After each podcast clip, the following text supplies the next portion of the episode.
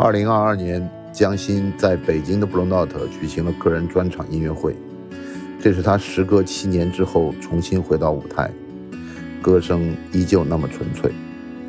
江欣用女性温暖细腻的力量照亮了很多人。在今年的三月十一号，江欣将来到上海的 Bluenote，，为那些因为音乐而结缘的歌迷老友们献上一场个人演出。曲目有十七首歌曲，在微博和朋友圈转发演出信息，我们将抽奖送出门票一张，请多多支持中国的摇滚乐，谢谢。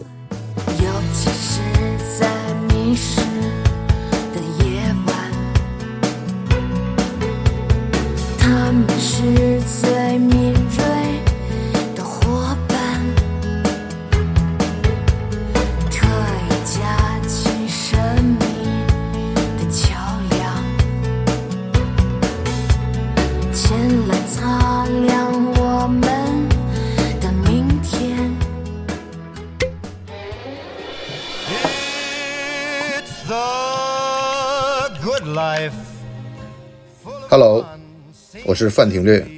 这里是新生活电台，欢迎收听订阅。Yes, the good life.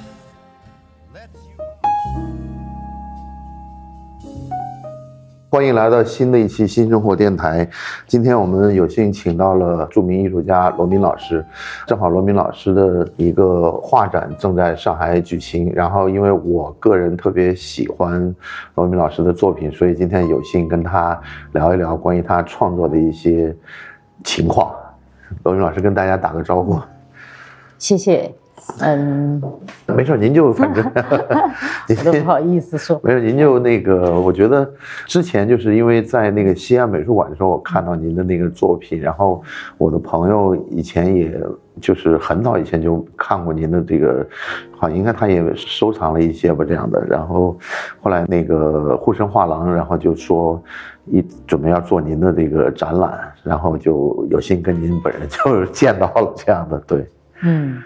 嗯，这次能来到上海展览，我是特别开心，嗯，因为之前是在上海做过几次比较小型的，对，像品鉴会呀、啊。小型，曾经在那个尔东墙他们那个汉源汉源会对做过一个小型的展览，啊。当时反应挺好的，让我比较开心，就、啊就就也也是一个收获，觉得哎，上海跟我还挺有缘的，然后这次能有缘在沪深画廊做这个个展，对我来说也是一个挑战吧，嗯也是一个觉得特别大的，是我画了几十年画的一个艺术艺术生命里是很重要的一个展览。是是是，那您的这个是什么时候开始学就是学习美术这样的专进行专业训练的呢？其实我学习美术很早，十五岁，十五岁的时候我考进了一所艺术中专，哦，嗯，就开始学习。然后后来就成为了军旅艺术家。嗯，这个过程是中间还有很多波折。啊，我十五岁考进了一个艺术中专以后，三年以后了，毕业就分到了一所学校教书，嗯一所小学，然后教教美术，教了七年的美术，啊，真的啊，然后又到了西南师范大学啊美术学院去学习。就您还是希望进一步再深造对，然然后学习完了以后，到了成都一所设计公司的那种，是国企应该是，嗯，然后做了两年的一些工作。做平面设计嗯，嗯，对对对。之后呢，就有一个很特殊的机缘，就到了成都军区战旗歌舞团，哦，去做了舞舞台美术。啊啊，舞台美术又做了好有七年吧。嗯就是我从进战旗以后就正式入伍当兵了，哦呃，啊，您是等于就是说是特招入伍。特招入伍的对这样的，对对，然后后来又经历了很多，做了很多舞台设计，嗯，但是一直有一条线索，就是从来没有丢掉过手上嗯，画画的这件事情。是是是是，嗯我看您那个早期那个风格，是不是您在那个中国绘画上面是花了很长时间，还是怎么？就是我看的那个，就跟我们以前看的中国画的风格有些类似，是不是那种最近几年很多人问我这个问题，啊？可能是因为我经历的一些教育吧，嗯。都是从师范到师范，嗯，中等师范学校到呃高等师范学校，嗯。就他的那个课程设计里边，嗯，不管是中国传统的还是西化的，还是嗯。或者说是一些书法的，还是设计的，嗯它是同等的在上课，所以它奠定了我嗯后来的一些基础。那就是因为今天这次有一个，就是我看到您跟妈妈的这种这一组画，因为作品就是里面有很多这个照相馆的这个袋子，然后那个时候，这个就是可能六零后、七零后会特别熟悉，当时要照证件照也好，或者照合影也好，好像都一定要到这种照相馆里面去做一个拍摄。然后呢，那个时候也没有什么采括，就是好像每个照相馆后面有个暗房，然后就冲出一些黑白照片出来这样的。这个是我自身是非常有体会的。就我的母亲是在一家国营的照相馆，嗯，她的工作就是着色、油彩颜哦色，明白明白。就是一个黑白照片，它变成彩色了，对对对吧但它那个是完全是人工上色人工上色的。啊，呃，所以我我的印象特别深刻。我们家里到现在都还有很多这个着了颜色的，照片，那个是很有意思啊。嗯，包括那些装照片的封套，都现在都保存得很完好。哦，嗯，所以从小在照相馆里跑来跑去，而且照相馆经常会跟我拍一些照片，然后就放在橱窗里。这这个记忆是我到现在都都但那个都是那种。大的那种机器吧，好像就是那种。嗯嗯，对对对，就是一个黑布蒙在那儿，很神秘的让我坐在前边。对对对对对对，它好像那个时候的照相馆主要是证件照或者全家福或者是合影，对或者什么结婚照，反正就是这些是特别多的。然后反而是跟我们，因为可能从二零零七年以后有了苹果手机了，然后人们对照相的这个事情实际上是有个很大的飞跃的，就是跟我们以前，因为我们以前好像每家每户，特别是六零后的这一代人，对于照相感觉是一件非常隆重的事情。对，嗯，前几天我到上海来之前，还跟我的妹妹在谈论这个嗯事儿，我说很伤感，现在所有的人的照片拍了特别特别多的照片，都在没错，没错，手机没错里边儿，对，但最终就消失掉了，然后你也不会去把它冲印出来，没错，嗯，嗯这个习惯已经慢慢没有了。对，因为它全在云端了。对对，其实你拍了以后，你认为是记载下来了，而实际上真的是一个虚拟的东西。你有知道有一个网站，好像叫银岩北京还是银岩时代，就是一个老外做的，然后他就从好像废品收购站找到很多废弃的胶卷儿，然后他就给冲出来，或者是好像就反正在 Instagram 上一直这个网站很多人在关注，他就把很多人丢弃的照片或者丢弃的那个胶卷，他给他给整理，他给有的会冲印出来，然后那个照片就是完全是上个世纪八十年代或者九十年代那种特别的一个时代的记忆，但那些片子全部可能因为搬家或者因为这个好像人口的移动，然后就丢在垃圾箱里头了，然后他可能就从废品收购站就把这给买回来了。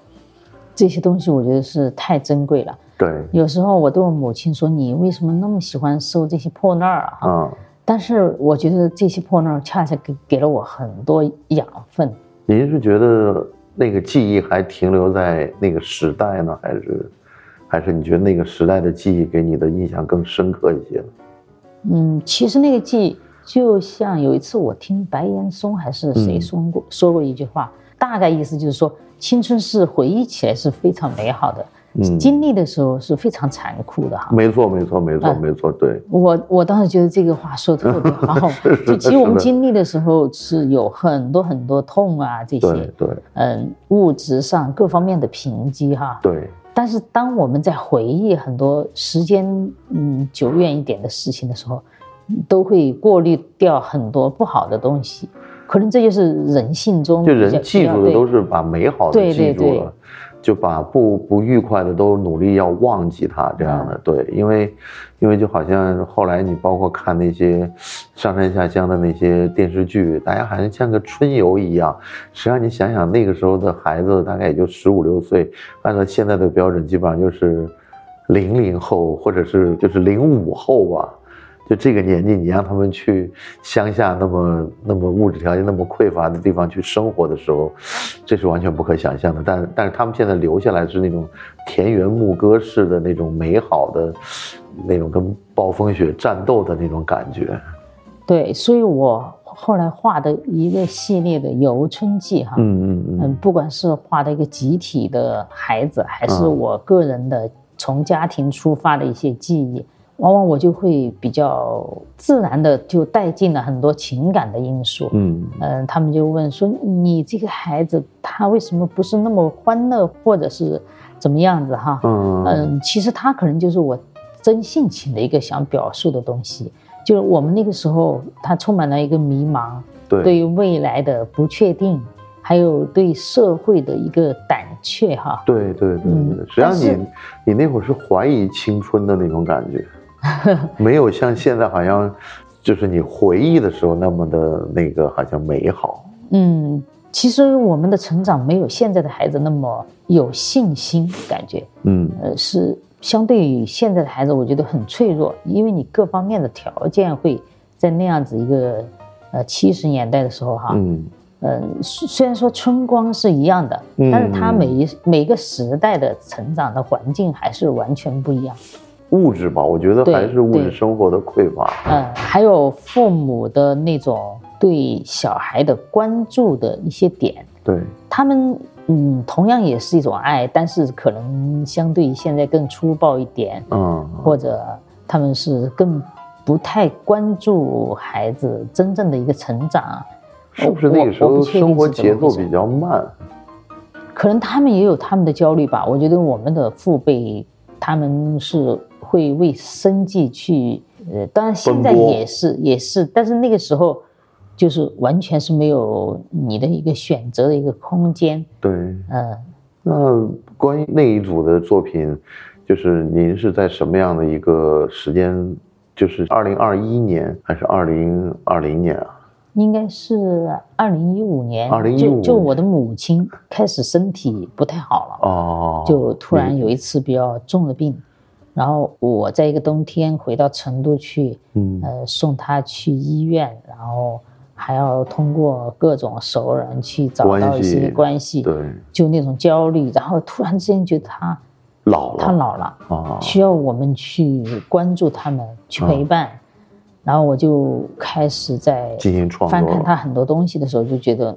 我特别有一个感觉，想把它留下来。画对画下来。当然，我现在我的母亲呢还是挺好，但她身体就远远不如从前。嗯，所以我这些年一直在做一些事情，就包括我自己。嗯，人到中年以后也会有很多从你女性的角度吧，她有很多伤感的一些东西，嗯所以我就开始做这个选题。然后最近几年呢，因为大的社会的一些变化，嗯我就更加的就就觉得前前些年八十年代九十年代那个时候是一个非常美好的时候。嗯，我觉得好像就是你第一次见到您本人的那个，在画展上见到您本人的时候，就感觉就特别像我印象中的那种四川女子，就很文弱，但是呢是有一颗很坚强的内心的那样的一个一个形象，就是也不多话，然后就很文弱，但是自己要什么实际上心里是很清楚的，然后。对于这种过去的一些怀念也好，对过去的一些反思也好，我都觉得，可能你更愿意用你的这个擅长的这个手段去表现出来。嗯，没没有，我没有想象的 那么 坚强。嗯，对对对因为我觉得每个人到我们这个年龄都面临很多问题，嗯就是孩子的呃独立，在一个嗯关键的时候，嗯还有父母的老年化。嗯嗯嗯，嗯，就你中年以后就感觉到生命的衰老了。，对对，就你在青年时候你是没有对这方面没有的。嗯，就哪怕是退回去七八年吧，我回家就觉得、哦，我有你还有个妈妈然后妈对然后他们回我回去就会哇，什么都不用做了，就等着吃饭吧，等着你的父亲母亲那么的照顾你，你觉得特别自然。没然后错没错这几年我就感觉他们真的是需要我们照顾他们了。是中年有的时候，呃，就是这样形容。他说，就是你开始目睹你周围有人走了，或者你的父母走了，或者你的朋友走了，这就是你的中年来到了。然后等着你的父母也离开你的时候，你就觉得你开始往下走生命的另外一段的那个时间了。对，嗯，这个体会是，因为我的父亲是三年前走掉了，然后我就特别每次想到我就特别难受。对我就不敢去想象他们会有一天不在了，会是嗯，对对。是什么感觉啊？哎，反正这些年也可能，我们每一个人都经历了很多这种好像生离死别，或者是，所以就看到那种年轻时候的回忆就，就特别的好像激动，嗯，对，就就这种就就这种感觉，他们嗯跟我交流的时候，我还是很有一个很坚定的一个想法，就是你每一代人要说出你自己的心声，没错没错没嗯，错，不管你艺术还是其他东西，我不会因为觉得哦，可能我需要去掩盖很多，然后表达的我特别年轻化，嗯，然后像一个八零后的创作者那样子啊，去要迎合某一种人的呃喜欢。我我坚信，就是我们这代人就说好我们自己的话。没错没错，嗯，我觉得现在这个整个的状态就不对，因为所有的广告都在减龄，然后所有人都要装嫩，然后所有人都讲，哎呀，我我是我是什么多少多少，就，但实际上，如果人要是不老的话，没有经过衰老的话，就好像你看到的是一个塑料花，它永远的没有变化，然后那个脸是经过人工保养，变成了一个跟鲜活已经没什么关系了。，对对，完全就是那么一张永远不变的那种，你看的就像塑料花一样，很鲜艳、很怒放，但你仔细看是没有什么活力的感觉，就就就这样的。我就我实际上我觉得，医美 实际上他们是对这个事情要负很大责任，因为他们技术实在太落后了，而且就是说很多人。希望保留青春，希望把青春留下来，但是那个科学技术没跟上。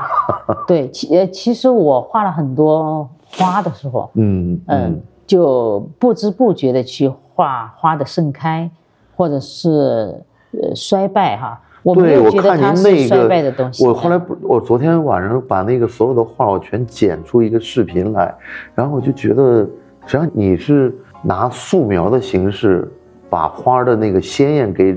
完全变成一个黑白世界了，然后我就变成一帧一帧的去看的时候，我就觉得你画的花不是怒放的，是已经有些开过了，有点衰败的那种状态。其实我觉得生命之所以有魅力，世世代代都在传颂，它就是因为它的时间它有变化，它有保鲜期，对，而且它有消失，从一个人出生到死亡，也就那么多年，那么可贵就在于它有有年限的是，就是有年份的。嗯，如果跟你说生命你将永永垂不朽，永远活在这个世界上，那也你觉得是一个巨大的灾难。没错，没错，没错，就就是因为失去了，你才感觉到珍贵。就是如果在的时候，你可能非常的不在意。所以人在一生中遇到的人，你所做的事情，一切一切就就是要特别珍惜的。那你当时做那一组花的时候，那个画廊的朋友跟我讲，你是正在隔离的这种状态，然后你去拿那个方格纸，给它画了一个框出来，然后我就特别感同身受，因为我们每个人都经历了隔离，经历了这种好像也不知道什么时候能出来的那种样子，然后就实际上就像你你的那个画里面一个格一个格一个格，然后每个格都都框着你，被格式化了。对，格式化了，然后你画的那个花儿，你又是希望它能够放开的那种感觉。是，当时是有很明确的这个想法，就是我们都是在一个被限制的一个空间里边儿，对，我们是无法去改变的。你还能做什么呢？可能每一个人都会思考这些问题。对，我觉得在去年的这个应该是四四月五月嘛，上海是两个月嘛，然后我就开始那时候就开始看书写文章，然后我就觉得我我反而没去再做播客，然后停了两个月，然后我在封控之前的两天，就上海整个封控前的两天，我还做了一期播客，结果做完那期以后就封城了。然后大家就都静默了嘛，等于是，然后反而那个时候我看北京的好多朋友开始做播客了，然后他们呢可能就觉得，哎，上海现在这个好像都不能走动了，然后他们觉得是不是应该给他们一些在道义上的支持，然后他们就做了一些，如果一个人在家适合看什么书，或者一个人在家适合听什么音乐，那个实际上是特别有疗愈功能的，但是你在那个。阶段的时候，你是感受不到那种东西的温度的，因为你自己天天是有点，一个是担心你会被感染，另外一个你会担心这个会不会给你隔离了，这是很现实的事情。然后别人给你推荐的书啊，或者什么音乐啊，你没有心思，但是你自己会找出一些让你沉下来的书去看。或者能让你沉下来的电影去看，我在那段时间看了好多原来 就是想看然后没时间看的电影，然后我就觉得也没人打扰，然后你也没有什么好像这个固定要起床的时间什么的都没有，对。所以三年会改变很多东西，有这个感觉，就是好像我们有点一种大病初愈的感觉，就好像。对我来讲，可能我最大的一个改变就是，我对好多社交活动我产生了一些厌倦。对，我觉得就好像这么多人，然后也没有我喜欢的事情或者怎么样，我就我就主动的就不太去碰这个事儿了。然后我就后来在想一个问题，就比如说，你一天可能只有八个小时去做工作或者去学习或者什么，那你一定会把这个时间。留给你最爱的人，或者最喜欢的人，或者最愿意在一起的人，然后剩下所有的事情你就不用想那么多了。对，我觉得这三年可能很多家庭也会发生一些改变，或者是觉悟到一些东西。没错，嗯，因为我我觉得从男性的角度哈，呃，当然这是跨了另外一个题，他们可能会更强烈的感觉哦，回归家庭，面对自己的家人的时候。就跟原来有一些不一样，就原来是一个社会中的人，对，然后直面自己的，从早到晚去面对家人的时候，嗯，我觉得男人女人都会要考虑这个问题，就是我们究竟要说什么，我们要怎么样去面对我们未来的生生活，对，这可能很多人都会再次想这个问题，就是很 有人跟我开玩笑说，就是原来。都是要求什么大富大贵，现在就是变成了平平安安。对，就是这个是变成，就是实际上有的时候，我当时我就觉得特别，我在看一本书，我就在想，就是很多时候我们在谈所谓的百年老店，什么百年企业，实际上想一想，我们没有经历过真正的所谓的大风大浪，然后呢，你真正遇到一次之后，实际上。你是心有余悸的，而且你说那些人封建也好，迷信也好，他为什么封建？为什么迷信？因为他驾驭不了，他也没有任何抓手，也没有任何求生的手段，他就是眼睁睁看这些人就就消失了，然后眼睁睁看到这些人就可能被海水给吞走了，那他就觉得，那我可能应该要敬畏一些超自然的力量，那我就是要有一种对生命的敬畏嘛，因为你原来都以为一切都是非常。好像是应该理所应当的，但是并没有，就是这样。对，今天刚好早上我去拜访了周春阳老师的工作室，嗯嗯嗯，然后我就特别感慨，因为好几年没有见到他了。原来原来经常见到，嗯，还有几个活动，我们还一块儿在一起出去，包括毛里求斯啊、清迈啊这些。今天我就很感慨，周老师精神还是那么好，对他儿子又长高了好多。我就想这三年家庭对周老师太重要了，就没错就那种看着自己的孩子那种喜悦啊，嗯，我觉得他什么一切都有了，然后画画，然后希望不被打扰的安静，嗯，看着自己的孩子慢慢的长大，我觉得这个人生是非常完整的。其实很多很多人，也就是想要平平安安，不管你富贵还是平淡，就是要那种一个家庭的东西，还是对人是非常重要的。可能我们会通过这几年会更加爱惜跟父母、跟兄弟姐妹这样的一些关系，跟孩子的珍惜。最后你对家庭的概念有了重新的认识。对，原来觉得是不是完全重要的事情，其实它是非常非常重要的。是，这是可能社会是螺旋形的上升、螺旋形的进步的一个表现。可能你有一段时间看它是在往下沉，它然后又慢慢要抬起来，要继续再往前走，就这样的。对，有些时候觉得很沮丧，但是也有些时候你把时间的长河看得更长的话，一百年在历史里边，它就是一小段。很短。哎，，不要说十年或者几年，对，就是我们就是经历了这么几十年，其实经历了中国有一个巨大的一个变化的一个浪潮哈，几十年的改革开放到今天，嗯、遇到的这些问题，呃，接下来要去怎么去面对、去解决、去开放，嗯，不管是艺术家还是普通的老百姓，对。都会去在自己的角度去思考这个问题。艺术家的思考，我感觉总是很超前的，他们很敏锐地感觉到了生活跟时代的变化，这个我觉得是跟他们的人文修养是有很大关系的。嗯，艺术家都是凭直觉吧，嗯也说不到，可能说不到特别到点子，凭自己的直觉就是。对，但你们的直觉经过历史的考证，还是蛮靠谱的。那我那我想问问您，就是您用素描的形式表现了花儿，然后又用油画的形式表现了那些花虫，包括那些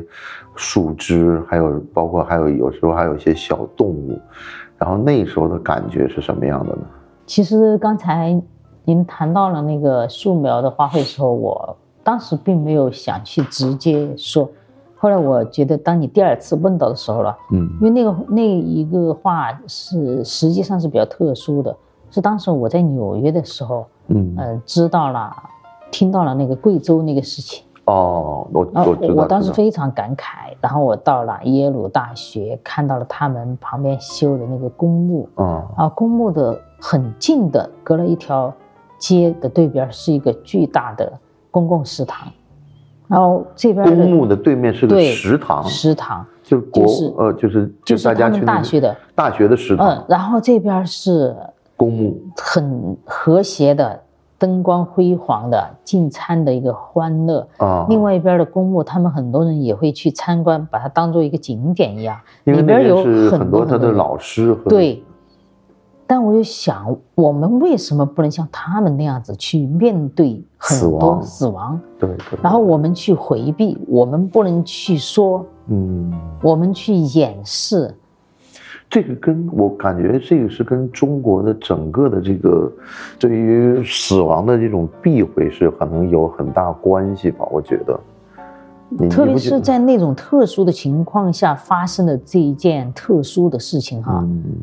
对我的冲击是非常大的，因为我我觉得是我仅仅就是一个很偶然的被排除的一个人，也许我就是其中的一个，因为我在隔离的时候就特别感觉，当时我在成都隔离的时候发生了一次一次地震，哦，然后我就我当时就很茫然，如果有问题我是出不去的，嗯。然后我也跟他们没有太大的区别，就是说这个偶然的事情发生的一个程度而已。可能我就是那二十七个人中的一个，嗯，可能我就是在那一栋楼里边永远不会亮灯了的一户人的其中一员。嗯所以后后来我就从那件事情后，我就想把我的。我用我的方式去传达我的想法，就是画了二十七朵玫瑰。明白了，明白。我就在看您是大概三组还是这样排的嘛，然后一面墙，然后就这种一一幅一幅的给列出来了，这样的。对。但是我看到很多就是您的那个大的作品上面，就是有花里面有女性的背影啊，或者有游泳的人呐、或者有这种女性在花丛中的这样的一个隐隐重重的一种感觉吧。就那个我也是蛮触动的，这样的。其实花卉哈，我在画的时候，我并没有觉得它们就是一朵花儿，嗯甚至于我在画的过程中，我排除了很多种植物元素，嗯就画一个品种，就蔷薇或者玫瑰。嗯其实它就是说，我觉得这是一个生命体，嗯它有可能是花，也有可能是山峰，嗯或者说有可能是风景，一棵对树。嗯，就我们传统的一个呃说法，什么山水花鸟，嗯，它只是说是万物中的一种。对。我们人也是这样子对，它的生死、花的衰败对、盛，都是一个时间的过程。是的，但是与这一系列作品非常对比很强烈的是那一批年轻人的那一批军旅的那那一那个题材的那个年轻人的那个头肖像，我觉得那个也是让我特别感动，因为我发到朋友圈里面，他们讲好丑，我讲的这个就是年轻啊。这个你不能用美丑来去评论年轻，年轻就是他眼神中的那种闪光，然后年轻可能就是他的那种那种骄傲，就是这种，他跟好看不好看是另外一回事。所以我就看每一个人的时候，我第一感觉就是这肯定是女兵，然后或者我。问您第一个问题就是说，我想这是卫生兵还是通讯兵嘛？因为我觉得这肯定不是文艺兵，这个肯定就是因为因为卫生兵和通讯兵可能是我们这个军种里面可能就是女性比较参与的比较多的，比较多的然后那些孩子都是，就是特别还有他们排队去剪头发啊，还有那个，我都觉得就是很少就是看到这样的，就是军旅题材里面有这样的就是个性的这种张扬，就因为军队是一定一定是讲究一个整体的一个概念，但是作为一个年轻的这个军人的这种个性，就是通过这样每一个人像照片一样的，真是像那种免冠照一样的那种感觉，而且在这种肖像里面看到您对这种技法的熟练的运用和控制，包括就是之前那个花儿，我都觉得就是。就是你一看就知道这个用的很老道，然后包括你看的这幅画儿，好像是一个像速写一样的感觉，但是抓得很准。谢谢。没有，真的，我就我就是在就是看那些，这样我估计他们可能就不到二十岁吧。对，就是刚刚高中毕业、哦刚刚入伍的新哦兵。蛮好的，我觉得，因为我们以前就是 就是什么都是不爱红装爱武装啊，打靶归来啊，英姿飒爽啊，就是那种，就是就就反正就是都是坦率的讲，就是我们受到很多那种田园牧歌式的革命浪漫主义的熏陶，但这个实际上就是你觉得很远，可能时代变了，因为每一个人都接触过，你周围肯定有朋友去当兵，你肯定有人去参军，这都都有的。然后你看他们的生活，并不是像那种好像宣传画一样，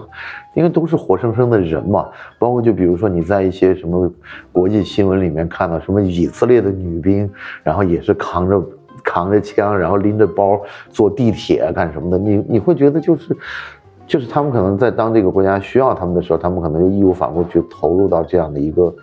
你说是工作也好，你说是一个公民的义务也好，但是我觉得这种表现手法，我觉得就是把青春给画出来了。对，其实您都说完了，我觉得就是我想表达的，嗯他肯定不是说是之前很多男性笔下的女兵，哦，我觉得那个是从我我个人是女兵这个经历来说，我觉得那个简直是一个误读吧，我我只能说用文雅一点的啊词，语有。些物化或者然后或者说是他们是一种自我，在找一种他心目中的一个他想希望的女兵形象，包括我们的一些 电影啊，对对我当然就不便于说出某一个导演，啊啊啊啊啊啊就他们的那种女兵的审美是特别奇怪的。也可能这个嗯那个，因为这个我也知道您讲的可能是这个，因为我当时把这照片发了以后，嗯就有人下面讲这可能芳华什么，对可能对对，他可能他他可能那个是文艺兵，那可能的确，嗯因为刚好我是当文艺兵的，我在战旗歌舞团哦待了对对对对对，您。您那个那个那个单位也是文艺兵的单位，对对对然。后我就很有体会，那一块儿恰恰是一个非常另类的一块儿吧，对，她根本就不是真正意义的女兵，对对对，所以他们的形象是那样子，然后，嗯，怎么说呢？那个已经成为一个过去了。就现在部队这一块儿也做了很大的调整。对对嗯，我觉得好像就是你的作品，就是你要么去歌颂这个万物的这个生灵的这种一个四季的变化，要么呢去描写这些年轻人的这种热情，或者是年轻人的这种对未来的一种憧憬。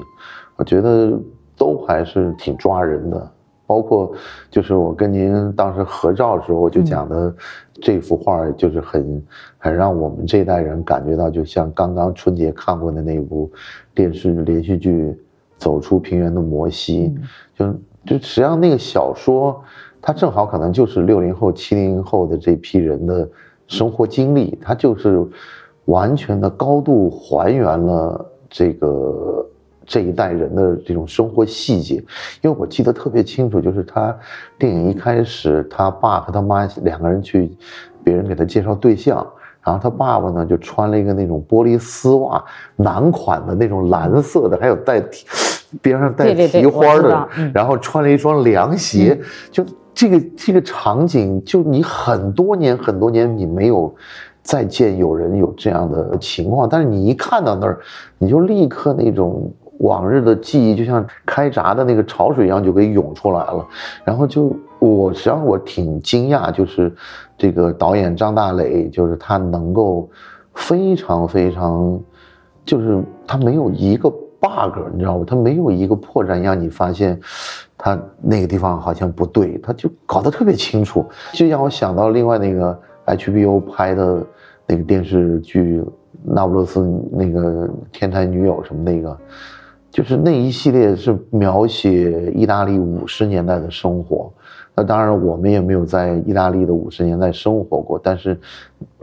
你会感觉西方的这些就是描写一个时代的这种电视剧，他们在这个道具的运用上面，还有包括对于那个时代的还原上面，做了非常非常细致的工作。然后我就看到那幅巨大的油画的时候，我就觉得，就是好像很多童年的这种往事就慢慢就涌出来了，这种。对对，可能嗯，我我原来做舞台美术工作，嗯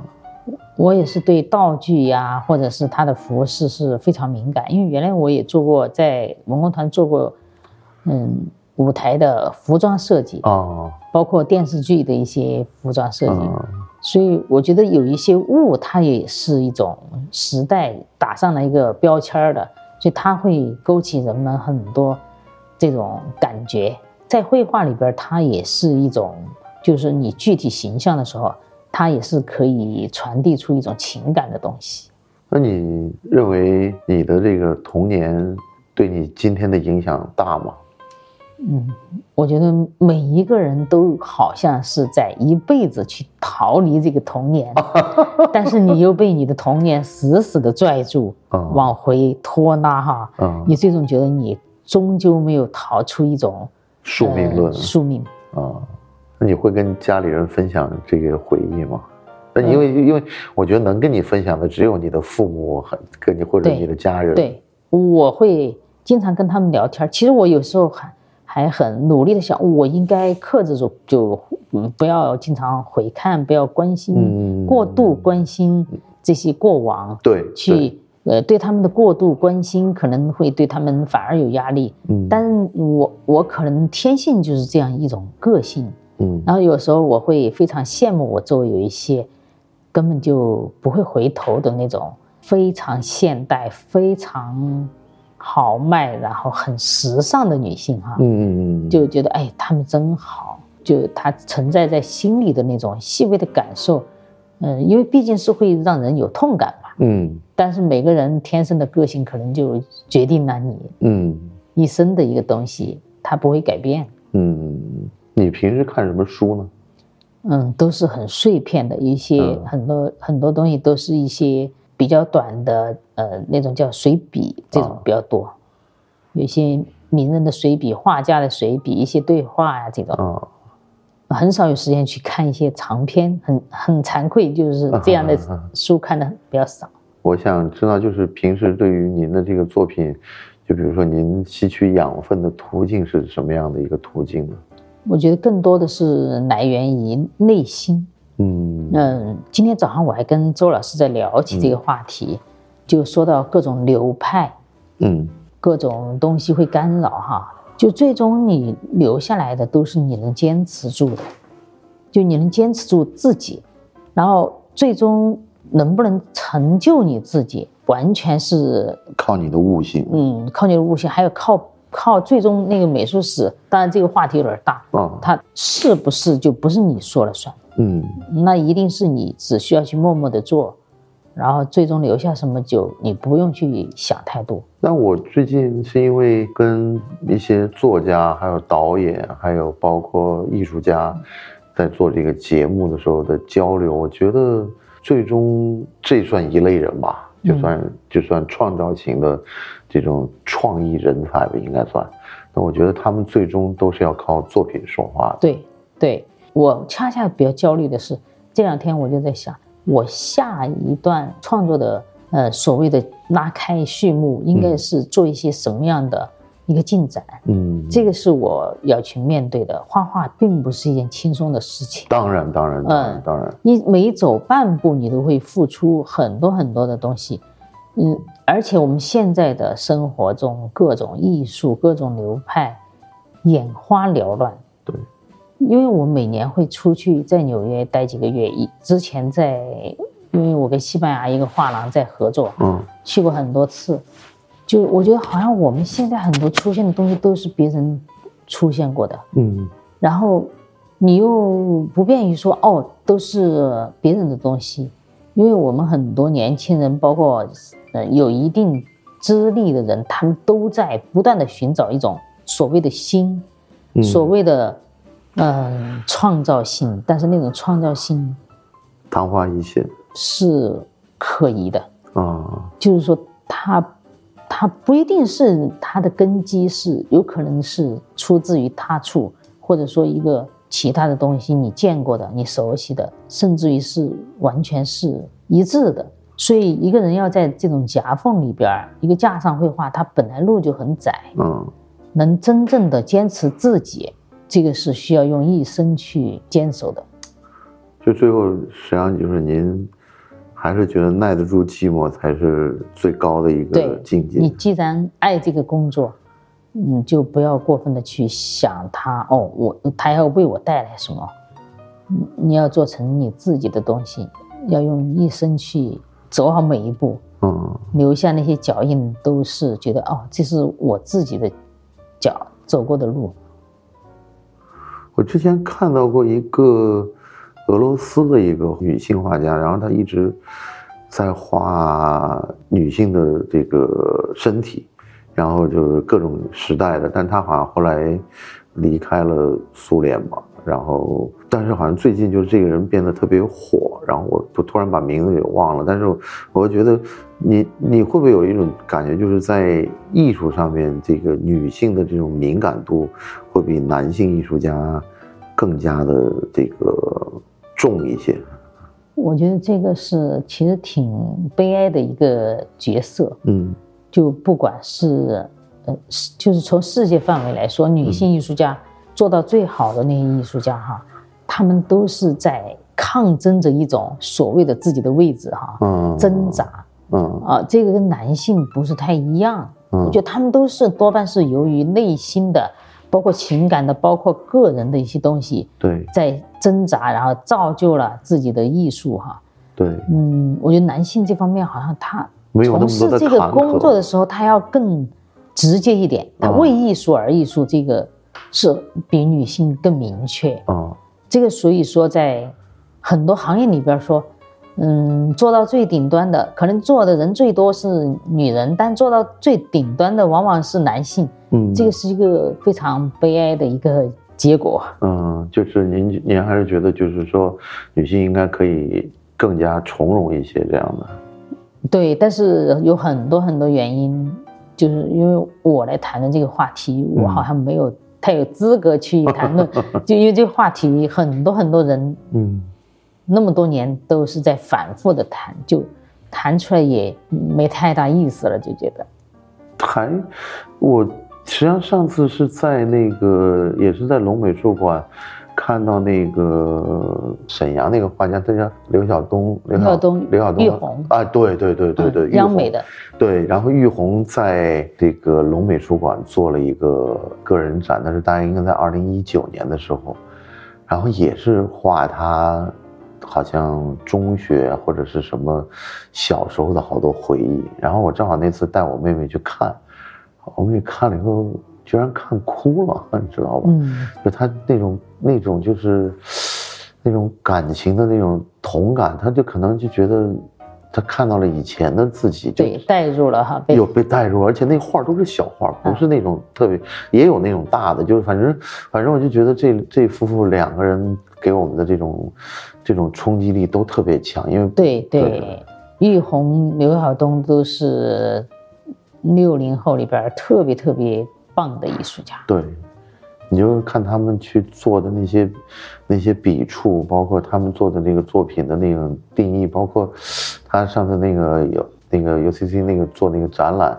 然后就是把他的手稿那种小画也给也给展出来，然后有一张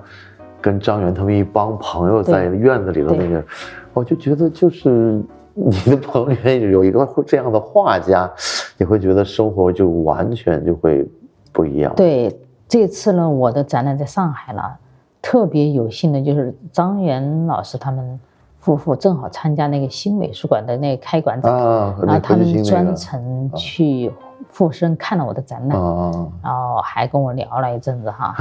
嗯，因为我们私下里也经常交流嘛，是是是，他好像我觉得那个很感谢他们。那个画里面还有王小帅啊，还有对对这对。对，我觉得就就是你可以看到这一个群体实际上是，就是中国这些艺术家里面就特别有想法的一批人，然后实际上你会看他们就互相滋养的对，方，互相惺惺相惜。因为刚好在年前我们还聚了一次，啊，聚了一次，哎呀，我觉得就是虽然说是电影，嗯，绘画它有一定相通，但是门类还是不一样。但是能够有，就是你见到他们就哦，惺惺相惜，他会滋养你的很多东西，就觉得哇，这些朋友太珍贵了，真的是。蛮好的。我觉得跟您跟您谈这个，我就觉得就是非常 把我以前很多看您作品的一些这个好奇就给得到了一些满足这样的。然后还有一个就是风格上你会会有一些什么新的一些调整吗，或者是什么改变吗，或者这样？因为我感觉，呃，可能你早期的作品然后跟现在我我觉得一直在对这个花儿。在进行各种各样的尝试，这也是一个很我我可能看的也少，我就觉得也是蛮少见的，就一直你对植物的这样的关注这样的。我觉得，嗯、可能是因为我比较懒吧。我觉得是花卉，因为我画了很多年，然后可能也受一些我父亲的影响，因为他早年是在一个丝绸厂做花布设计。哦啊，他原来也四川美院，他是染制专业，哦，就有点像工农兵大学那种学生。嗯，所以我很小就经常看他画的各种花卉，嗯直到现在我都很佩服他。他八十岁了，嗯，他画的花卉颜色都非常好。这我我觉得很奇怪，就是他们学那个工艺美术的，嗯。他有他的一套逻辑，嗯，然后所以我画画画的很早，我并没有想着我是在画花儿，我是想去研究这个颜色、嗯。或者它的构成、它的造型。然后，所以我觉得这是一个可以永远画下画下去的题材，啊，它也比较便捷。我觉得你这样一讲，我就觉得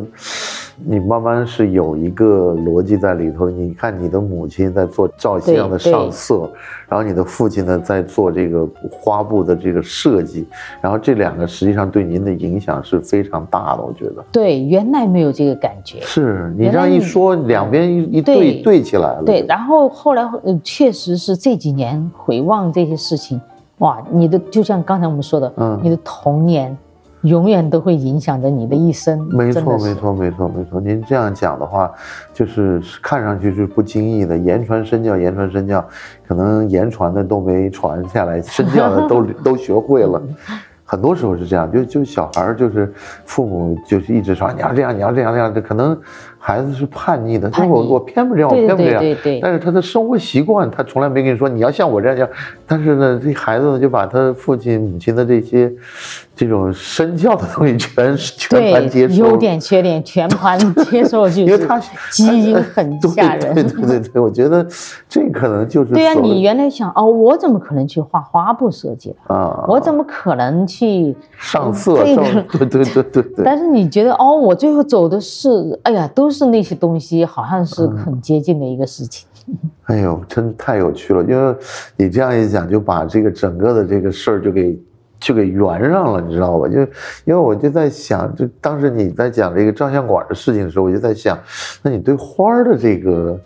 这个好奇就是包括包括你你二二十多年前的作品，不后来那个时候也在西安那个美术展，好像也也有也有展嘛，我我不知道记得清楚不清楚啊。然后那时候也是那个王总跟我说，他讲的这是他以前的作品，包括就是，呃，那次好像是你的作品还蛮多的，哎对对对对对。然后然后跟这次这些作品，可能这次这些作品应该都是过去五六年的这个作品吧，对对对所以还是还是有这种一脉这个相承的这种风格在在延续的这样。谢谢。挺好的，我我们看看这个，在您再聊聊，就是比如说您做一个就是比较复杂的作品的时候，你有什么期待吗？嗯，其实我嗯画一件大作品会非常艰难，啊，就你想要画什么了，然后一般我现在采取的方法是不去设想构图这些问题，嗯就凭着感觉，从一个局部开始，嗯。我也不知道这个画画到最后是什么样子，然后我觉得那样子会打破一些习惯吧，就你会一直被动的在去做这个工作，嗯。而没有那种胸有成竹的一个方法论哈。嗯嗯但是这样子呢，也会会有一些每一张画画下来都会有一些感悟，就嗯你完全掌控不了，掌控不了的时候，你会很痛苦，但是会出现一些很深色的东西，嗯。它不是那么熟练。我很油了，做一件事情啊，嗯。我是比较警惕这个，当然不一定能做到，但我是非常就是你觉得生色还是好一些的，，对。对就是你进入一个陌生的领域，这种摸索的状态，你还是更喜欢一些的，对。你反而不喜欢那些特别老练或者特别呃容易处理的那种风格。对，所以这也造成了一个就就是说你会哎一个东西会被人喜欢了，你怎么又改变了一点呢？或者是我就没啊考虑到明白明白这个这个从一个市场的角度，我不在画画的时候我没有考虑特别多，啊，你完全就是还是按照你自己的这个对自己的一个逻辑去去做。但你觉得这个静态的这个图像的这种所谓的内涵和深度是怎么样去控制它呢？或者是去展示它呢？其实我觉得叙事吧，它好像是一个比较老套的东西，嗯但是好像我们也丢不掉一个叙事的一个手段。嗯包括我自己在去看博物馆的时候，嗯我也会被一些哎技术上的东西，一些叙事性的，就是真正抽象的哈。嗯。当然欣赏有一部分人的一些大师的东西非常非常好，嗯，但是他要让我去完全去介入到里边了，嗯。他需要一个呃理论上的一个疏导，或者说一些东西，可能我觉得东方人还是我们这代人，或者是我一个个人从个体角度，嗯。我觉得还是要有一点叙事、一点情感的带入，这样的绘画我更青睐吧。那你去，比如说你在西班牙和你在纽约，然后这种交流或者学习，或者是在那边驻地进行创作的时候，当地的这些影响会有没有什么一些跟你你比如你在成都或者在北京有什么特别的不同吗？成都呢，它给了我一种土壤，就是你真正回到那儿那个气息，一种忧伤的，一种落寞的，有一些过去生活的记忆的东西，它会翻腾出来。嗯，我在西班牙的时候，真正是看到了最好的绘画。就西班牙的博物馆啊，哦就是普拉多那些都是太厉害了，对皇后都是太厉害太厉害了。就后来我在美国的时候，你很少见到，哇，西班牙那么小一个国家，随便一个博物馆，哦，简直都是惊呆了哈。对，嗯，包括嗯，那个毕加索，我之前没有看那么多原作的时候，啊我可能觉得呃，毕加索可能不是我所喜欢的一个艺术家。后来我很有幸，有一次机缘巧合，我在马拉加做了一个小的个展，嗯就他他们当时呃约的时候说。在马来西亚，我都不知道这是一个什么地方。然后有人说他是嗯毕加索的故乡，哇，这个很厉害哈。然后我去看了毕加索的博物馆，我觉得太牛了。然后西班牙给了我太多绘画的一个起源性的教育，哦，就跟我之前在中国看到的，就是我看到了太多太多最好的绘画。然后我再重新去审视我自己的时候，我我觉得我该坚定的坚守的是什么东西，我就心里非明白了，常明白了。对你，你你从这些大师的身上也看到了类似的轨迹。对，而且就知道我应该做我自己的一个，在一个角落里边去怎么样做好我自己。我是觉得西班牙蛮有意思的，就是因为我我们那次去那个耶稣文皇后什么那个美术馆那个时候，索菲亚，嗯对对，索菲亚，对对，不是索菲亚，对，然后是那个西班牙旅游局那个安排的，然后他们正好是闭馆的时候帮我们就是也安排我们去参观，就没人嘛，然后安排了一个艺术史的一个一个老师带着我们，然后正好那一天呢是达利的作品的，嗯。一个就就从全世界借了各种各样达利作品都回来，但是那个呢，我因为我们那时候是从高中、大学这一段时间，那段时间就特别痴迷达利，是因为那个时候好像就是因为看了那个什么弗洛伊德的《梦的解析》，然后《梦的解析》那本书里面的插图基本上都是达利的，然后你会觉得。就是一个人会把一另外一个人的梦境给画出来，你会觉得这个人很了不起。嗯但是那一次让我最震撼的，倒不是达利，因为达利我我我我在巴黎也看到过他的那个故居，然后在纽约的博物馆也看过。嗯那最震惊的就是那个毕加索的那《格罗尼卡》那幅大的画儿，原著他们给嗯嗯就给放回来了，然后他当时。这个毕加索不是有一句著名的话，就意思说，只要好像那个弗兰哥还在，我就肯定不回去，然后我作品也不会回去，怎么之类的。但那一幅呢，就是我们大概是可能小学的时候看到过那种印刷品，是表现好像他对这种轰炸的愤怒。那我就没有想到，在我有生之年我还能看到原著，你知道，因为我完全就没有想到一个巨大，就比这边对我知道对对对对对。就毕加索的很多画，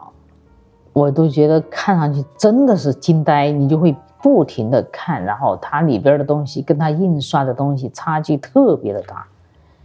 然后我在西班牙的时候，很有幸的参加了四次西班牙的马德里博览会，啊，就当时带领我画廊，带领我的那个画廊，他每年都会参加啊、博览会，我我都会去嘛。我觉得去的目的就是学习，嗯然后让我看到特别多的。他后来很有趣，就是马德里博览博览会当时他的那个阵容哈，就是以拉丁美洲美洲国家为主线，嗯，就是那种骄傲的欧洲人。哦，哇，他每每一个小画廊，一个很不起眼的小画廊，可能都有特别牛的大师的东西。然后他跟美国就有很大的不一样，哦，所以我我都特别感慨，我觉得我应应该很知足了，就是我在西班牙看了那么多纯粹欧洲的东西，包括他们的那些画廊所做的事情，然后又到美国去看到了。美国可能更商业一些。对。对，这样子的一个面貌，然后你把自己放在这其中的时候，是一个很小很小宇宙中的一个点儿，嗯。然后你觉得我该做什么？其实这个时候远远比你学一百本美术史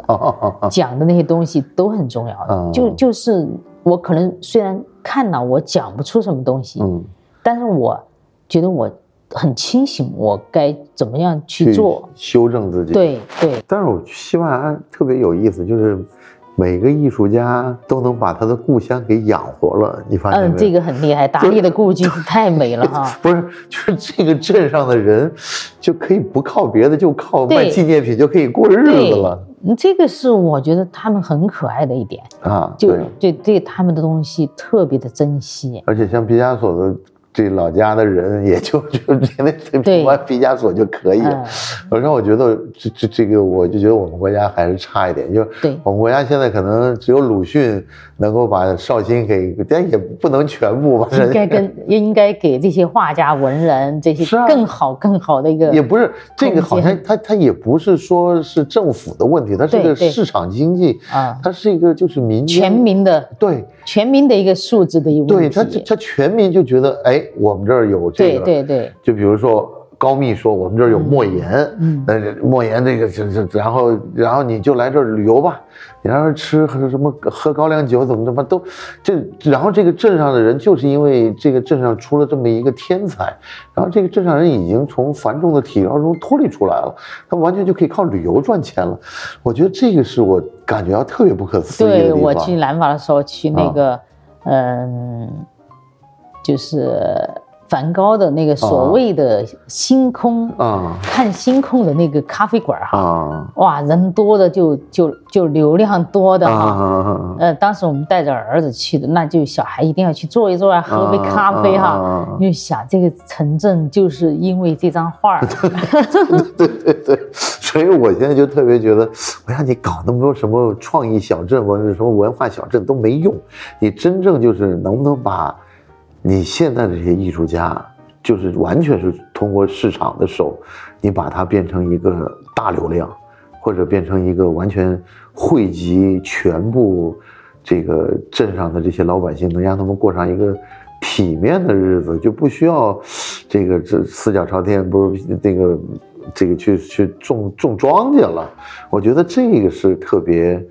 特别不容易的。就这个事儿，我可能只在这个欧洲的这个可能西班牙、意大利能就能看到类似这样的事儿。对其他国家可能还真是，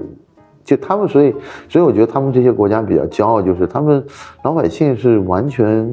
可以通过这种旅游资源去去变把自己生活变得更好。你看我们的老百姓，中年以后的老百姓都忙着跟自己的儿子买房买车，然后带孙子，然后过这种日子。是。他们的博物馆门口排队的永远是这些老年人。老年人穿的非常得体，啊，然后看看博物馆，然后在博物馆里边消费、喝啊咖啡，对对对西餐厅里吃饭，对，哇，这个是差别太大了。就他们还是觉得这种博物馆的养分还是对他们很重要的。，对对，他们生活的一部分，这是我们有点扯的。有点远的。对，但是挺好的。但但是我们今天也聊了一个多小时，然后我们这个节目，这个最后都会问这个来的朋友一个问题，就是你的人生意义是什么做喜欢的事儿，啊？然后呢，就一直在在就是在做自己喜欢的事儿。就我我今天还在想这个问题。其实我们当然不是我们，是我个人。嗯我觉得我一生都在嗯对自己天生的有一些世俗的东西，你会警醒啊。如果我不去做这件事情，我可能就是一个特别世俗的一个你所不喜欢的那种人。嗯我觉得这个很实在。然后因为有了这一份你所爱的事业，它可以让你的生命得到另外一种养分，然后使使你脱离开一种庸俗。这个对我很重要。太棒了！今天谢谢罗平老师，谢谢好，好，我们今天就这样，谢谢拜拜。二零二二年，江心在北京的布隆道特举行了个人专场音乐会，这是他时隔七年之后重新回到舞台，歌声依旧那么纯粹。江心用女性温暖细腻的力量照亮了很多人。在今年的三月十一号，江心将来到上海的 Blue Note，为那些因为音乐而结缘的歌迷老友们献上一场个人演出。曲目有十七首歌曲，